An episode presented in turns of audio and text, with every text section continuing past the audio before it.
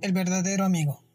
Cuenta una leyenda árabe muy antigua que una vez dos amigos emprendieron juntos un viaje por el desierto. Era largo y pesado y en un momento dado los dos hombres discutieron y uno de ellos abofeteó al otro. Este, ofendido y muy dolido, no dijo nada, pero escribió en la arena lo siguiente. Hoy mi mejor amigo me pegó una bofetada en el rostro. Siguieron caminando y al poco encontraron un oasis. Decidieron bañarse, pero aquel que había sido abofeteado comenzó a ahogarse y su amigo le salvó la vida y recuperado buscó una piedra bien grande y escribió con un hierro en ella.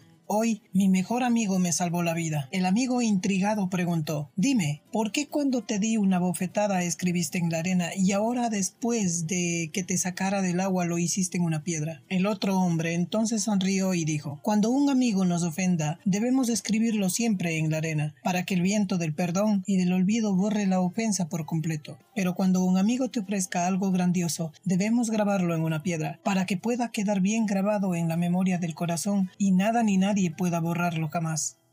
Las personas felices son aquellas capaces de perdonar y olvidar las ofensas y recordar los gestos de bondad y amor. Y no es fácil, es una tarea complicada. No es fácil perdonar ofensas graves. Pero miremoslo en una ley de supervivencia. Solo aquellos que perdonan consiguen seguir adelante. El odio, el rencor y la tristeza que genera una ofensa es como esa piedra que bloquea nuestro camino, o como una herida que nunca cicatriza. Lo más inteligente, por lo tanto, es sanar o quitar esa piedra del camino. Por supuesto, si se trata de alguien negativo en tu vida, no consiste en perdonar siempre sin más. Hay situaciones que nos obligan a buscar otro sendero y dejar atrás esa piedra que nos daña una y otra vez.